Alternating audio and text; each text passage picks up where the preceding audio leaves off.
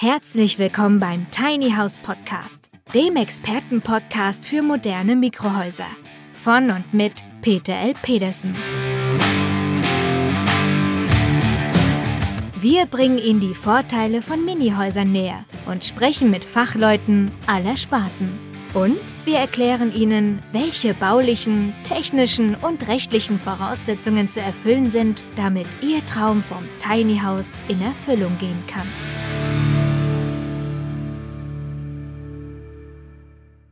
Moin Moin, verehrte Tiny House Enthusiasten und aus gegebenem Anlass kommt die heutige Folge etwas später und ich freue mich hier sogar einen ganz besonderen Gast zu haben. Wir haben nämlich ein Thema, das geht um das am Freitag im Bundestag beschlossene Heizungsgesetz, die GEG-Novelle, die Novelle zum Gebäudeenergiegesetz. Bei mir am Apparat ist Herr Roland Tichy. Moin, Herr Tichy. Guten Morgen. Herr Tichy, ganz kurz zur Vorstellung. Sie sind in unserem Alter 55er Baujahr. Sie haben Volkswirtschaft, Politikwissenschaften, Kommunikationswissenschaften in München und New Orleans studiert und sogar abgeschlossen, was ja nicht mehr so üblich sein soll. Und Sie sind Chefredakteur namhafter Magazine gewesen, Impulse, Euro, Wirtschaftswoche und betreiben heute die liberal-konservative Plattform Tichys Einblick im Internet. Wer kann das besser beurteilen, was für wirtschaftliche Auswirkungen das Gebäudeenergiegesetz in seiner Novelle hat, als Sie? Tichy, unsere Hörer sind Tiny House Interessenten, meistens Best Agers ab 50, die überrascht feststellen, dass ihre großen Häuser einfach zu groß geworden sind und kleine Häuser haben wollen. Und Sie sind jetzt gerade am Sonnabend auf einer Messe in Dresden gewesen und halten dort eine Podiumsdiskussion ab zum Thema Plattenbau statt Eigenheim. Was sagt dann die Bauwirtschaft so da draußen? Die Bauwirtschaft, die hat ja eine ganz neue Idee entwickelt und sie möchte gerne Subventionen zum Abriss bestehender Häuser und zum kompletten Neubau. Das ist die Antwort der Frage. Okay, gut. Ähm, also die Vorstellung, dass jetzt die Bagger durch die Vororte ziehen und die Häuser abreißen und dann energiegesetzmäßig neu aufbauen, das hat was Absurdes. Das scheint aber genau das Gegenteil zu sein, was momentan äh, draußen in der Bauwirtschaft passiert, weil die Bauaufträge, die Bauanträge, Baugenehmigungsanträge laufen nicht mehr so wie früher. Wir haben Rückgänge bis zu 30, 40 Prozent. Die Fertighaushersteller haben Umsatzrückgänge bis zu 90 Prozent und sie sagen, die hoffen jetzt darauf, dass noch mehr gebaut wird. Wie passt das zusammen? das, wir leben ja in einer Welt Potjemkinscher Dörfer, in denen uns die Politik irgendwas erzählt, was mit der Wirklichkeit halt ganz wenig zu tun hat. Sie wissen, dass die Bauministerin Geibitz als Ziel ausgegeben hat, 400.000 Wohnungen in einem Jahr neu zu bauen. Die braucht man auch.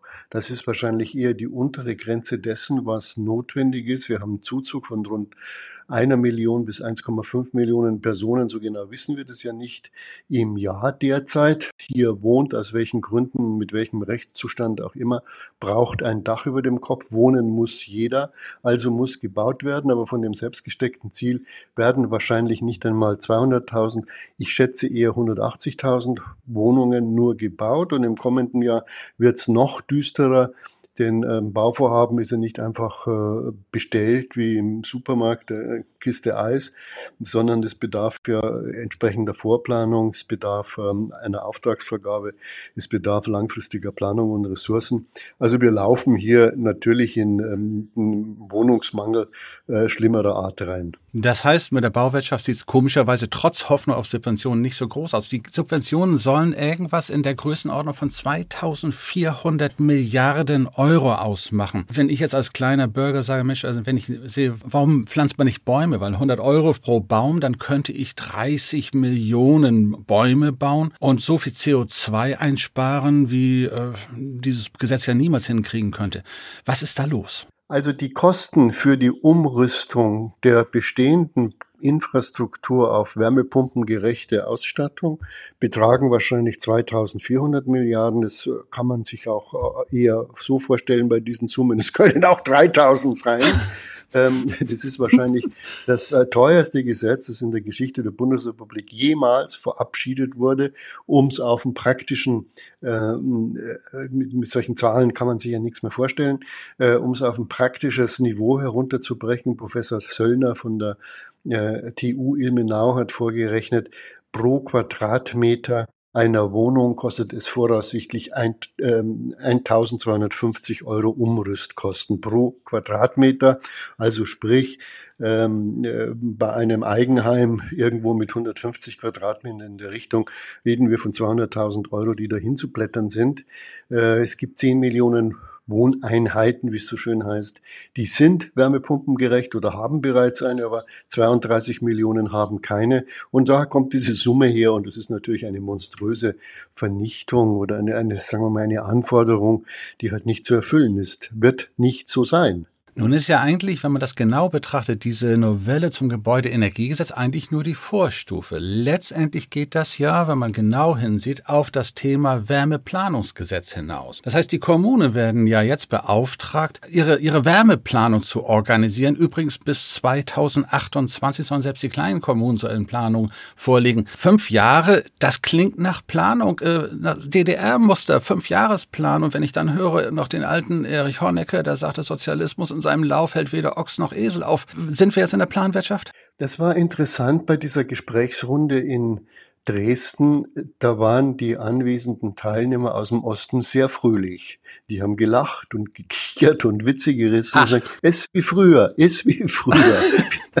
es ist einfach wie früher. Der Staat plant was und wir machen es nicht. Okay. Das ist ja doch das Wesen der DDR. Der Plan ist ein Stück Papier und die Wirklichkeit ist eine andere. Und die Planabweichung wird immer größer, bis es das System zerreißt. Und das äh, will offensichtlich auch sie. Macht einen Plan, macht einen noch größeren Plan. Und weder der kleinere Plan noch der größere Plan sind umsetzbar, weil die Welt halt nicht so ist, wie sie sein soll, wie man sich das in Berlin vorstellt.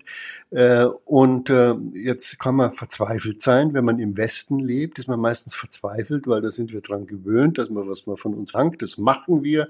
Es war eine halbwegs vernünftige Politik, war man nicht immer damit einverstanden, klar, aber im Großen und Ganzen vernünftig. Äh, also wir im Westen sind eher noch ähm, staatsgläubig und im Osten lachen sie nur noch. Es war ein wirklich lustiges Erlebnis. Ja, das war, äh, Sie haben ja unter anderem auch mit dem ehemaligen Bundestagsabgeordneten der SPD gesprochen, der auch überrascht ist, was seine Genossen dort also mitgemacht haben. Wie sind die Feinheiten dort in der großen Politik, wenn das so schon so aussieht, dass selbst die Genossen also das nicht mehr witzig finden?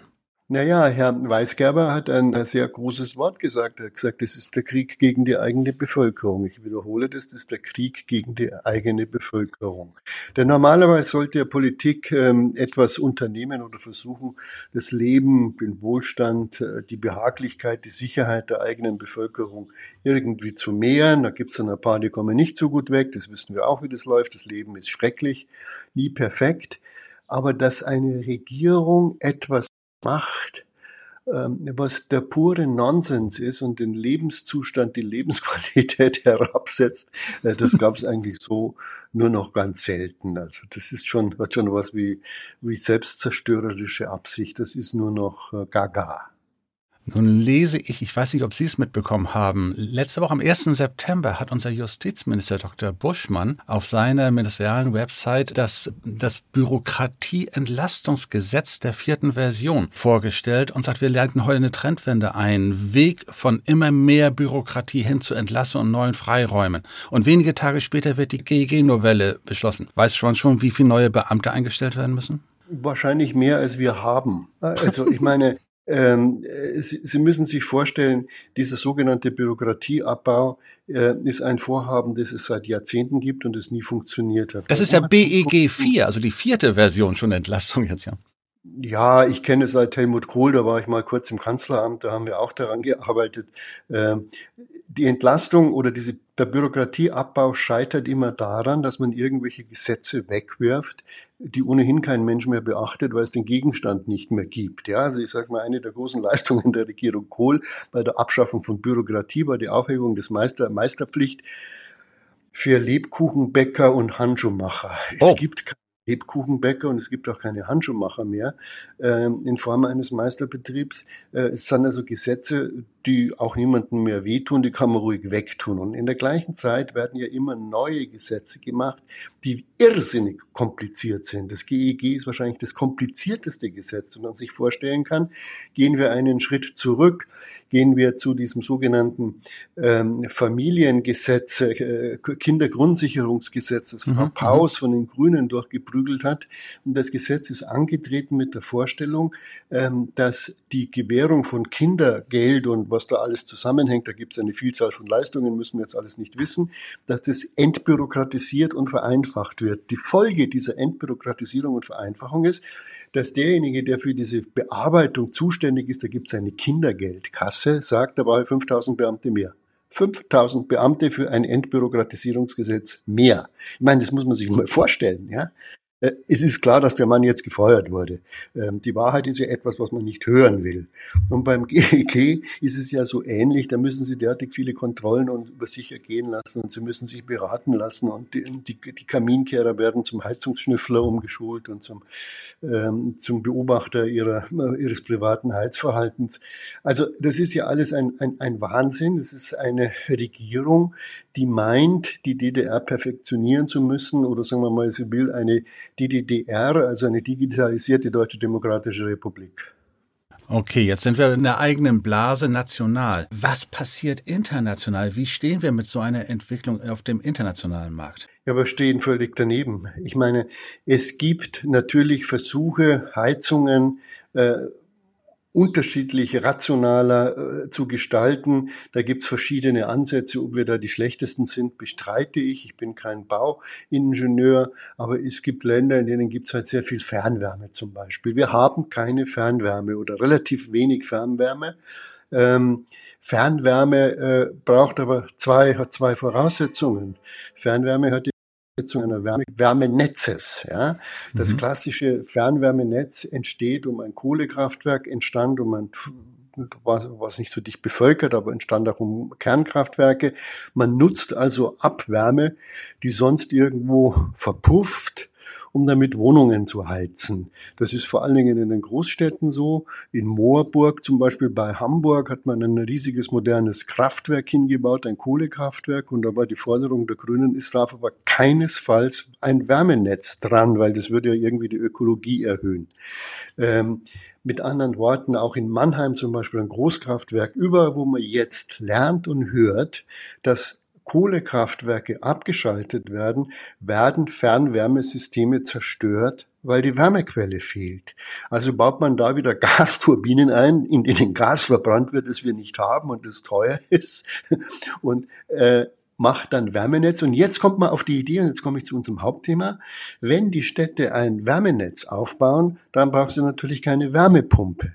Also werden jetzt die Städte angeleitet, Wärmenetze aufzubauen anstelle der Gasnetze, die wir schon haben. Denn wenn es nach der Regierung geht, verfallen ja die Gasnetze, die wir haben, weil keiner mehr eine Gastherme betreiben darf. Das heißt, die müssen dann wieder rausgerissen werden und dann kommen Wärmeleitungen rein und das Ganze nennt sich Effizienz. Jetzt bin ich ein bisschen sprachlos, wenn das Wärmeplanungsgesetz, was ja jetzt in den nächsten Wochen auch noch kommt, soll genau diese Schlüsseltechnologie Fernwärme auch noch befördern. Ja, Moment, Entschuldigung, das ist ja schön.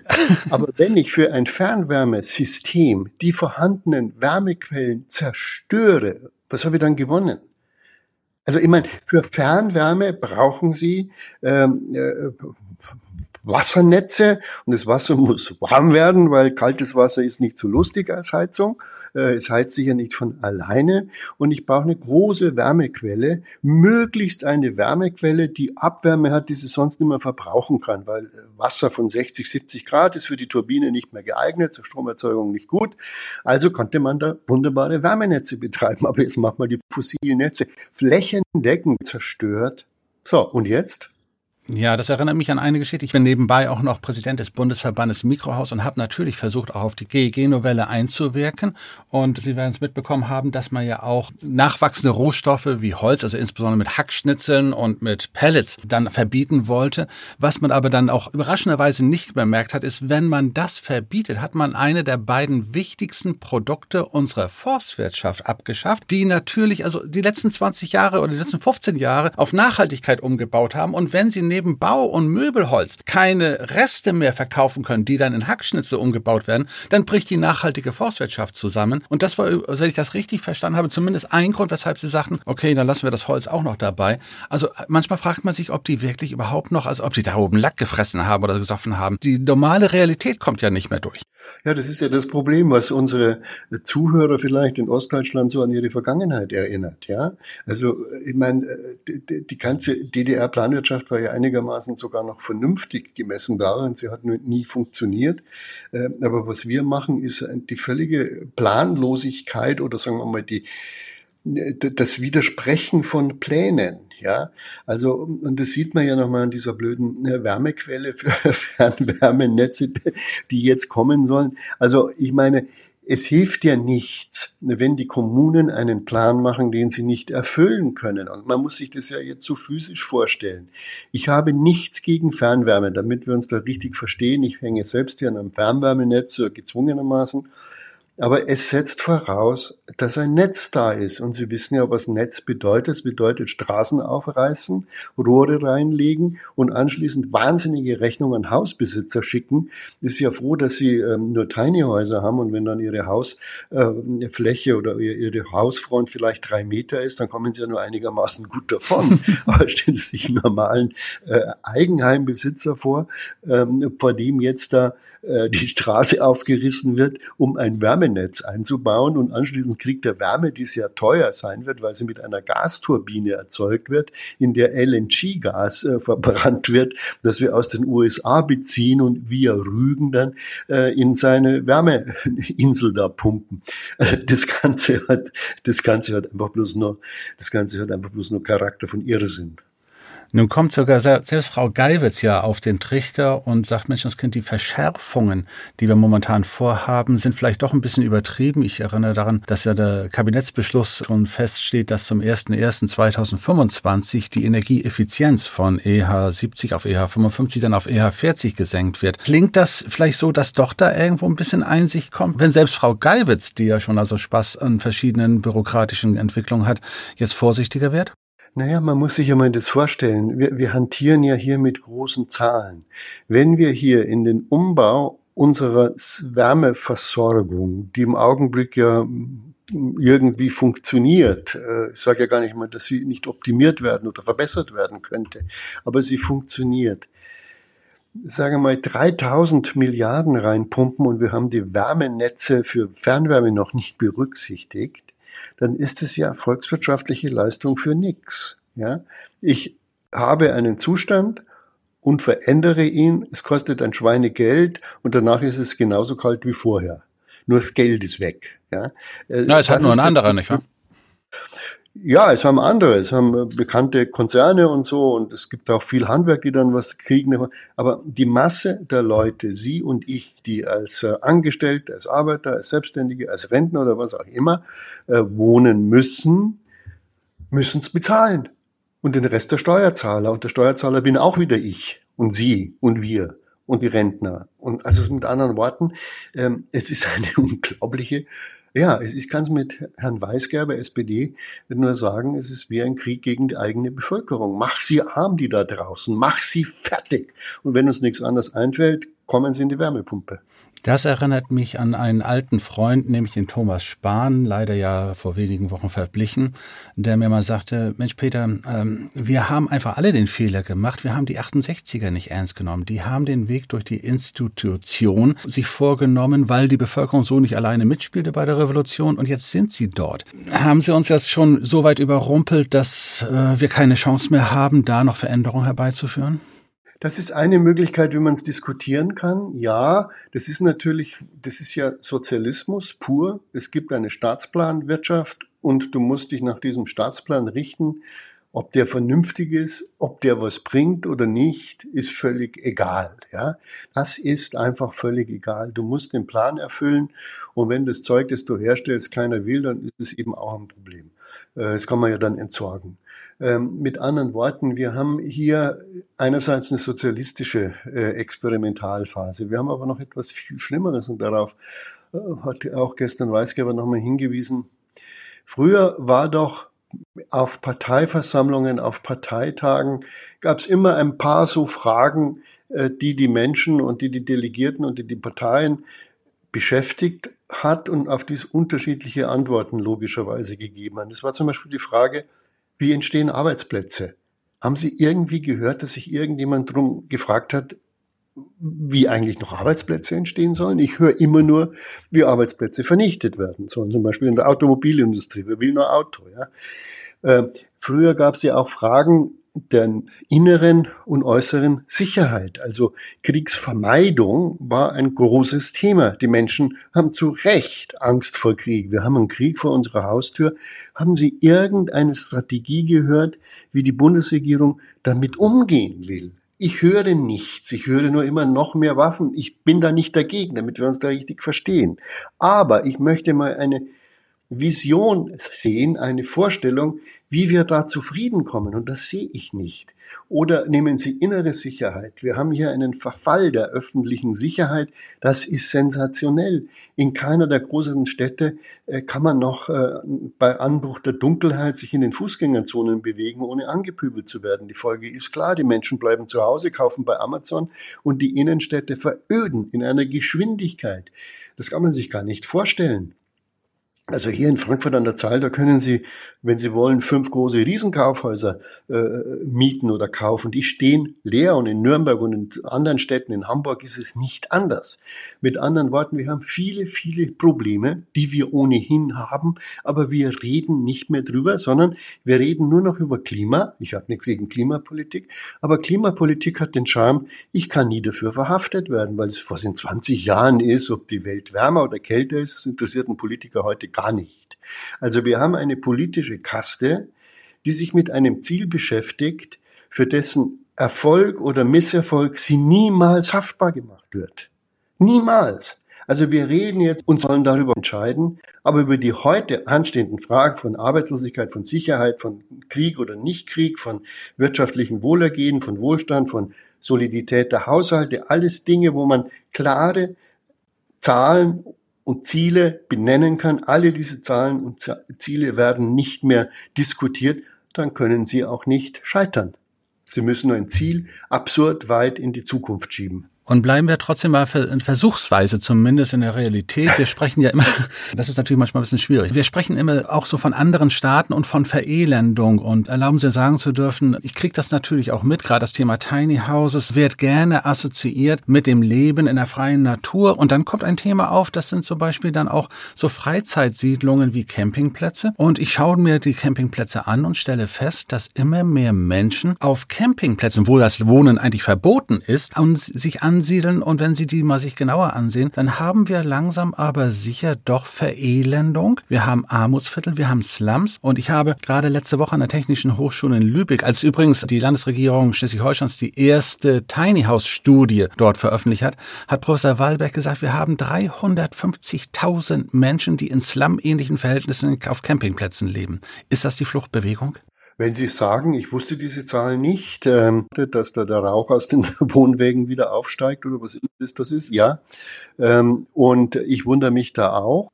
Es ist halt so, wenn Wohnungen fehlen, die Leute müssen irgendwo wohnen und wenn sie nicht mehr ordentlich wohnen können, müssen sie halt unordentlich wohnen. In München ist ja die Idee entstanden, dass die Studenten, die jetzt nach München strömen zum Semesterbeginn, erstmal auf dem Zeltplatz untergebracht werden sollen. Ja, das ist dann in der Ecke, ja.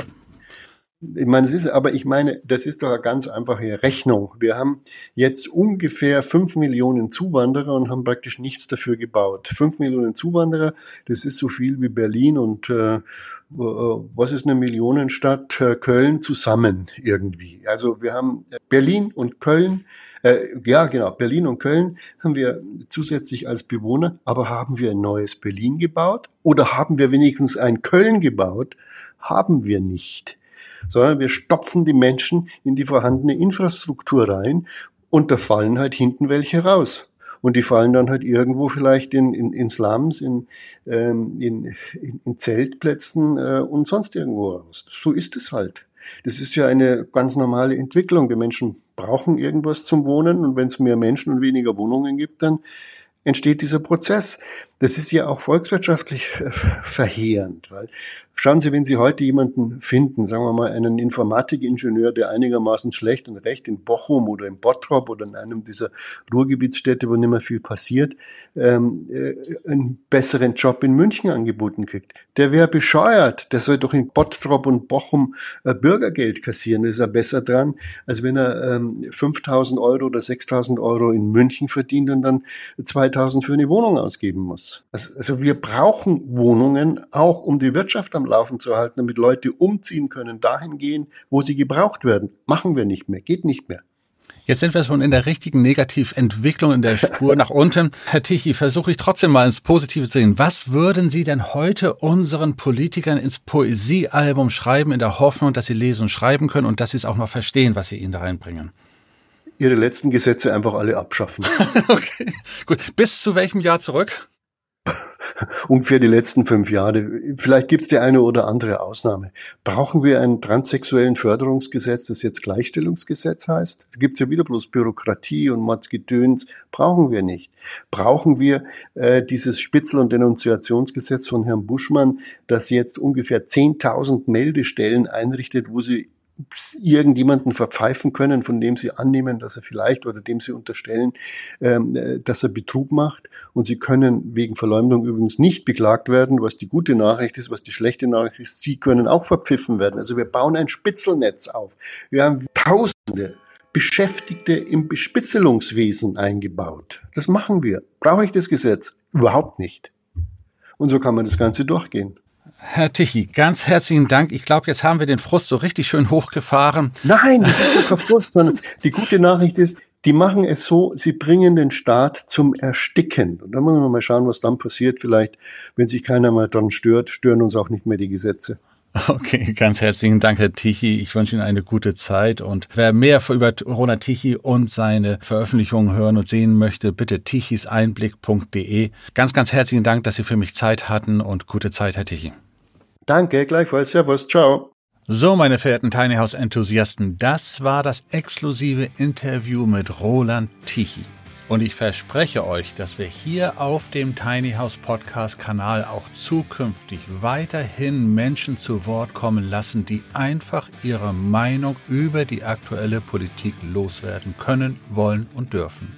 Wenn ihr also regelmäßig dabei sein wollt, müsst ihr in eurer Podcast-App unbedingt auf den Knopf Folgen drücken, damit ihr sofort die nächste Info bekommt, wann ich wieder eine Folge hochlade. Und bis dahin verbleibe ich wie immer euer Peter Petersen.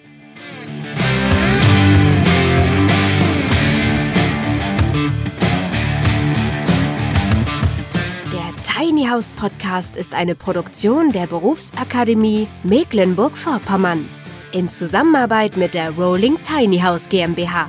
Wenn Sie mehr zu den Tiny Houses wissen möchten oder in einem Mini-Haus einmal Probe wohnen wollen, dann schauen Sie doch einfach auf www.rolling-tiny-house.de.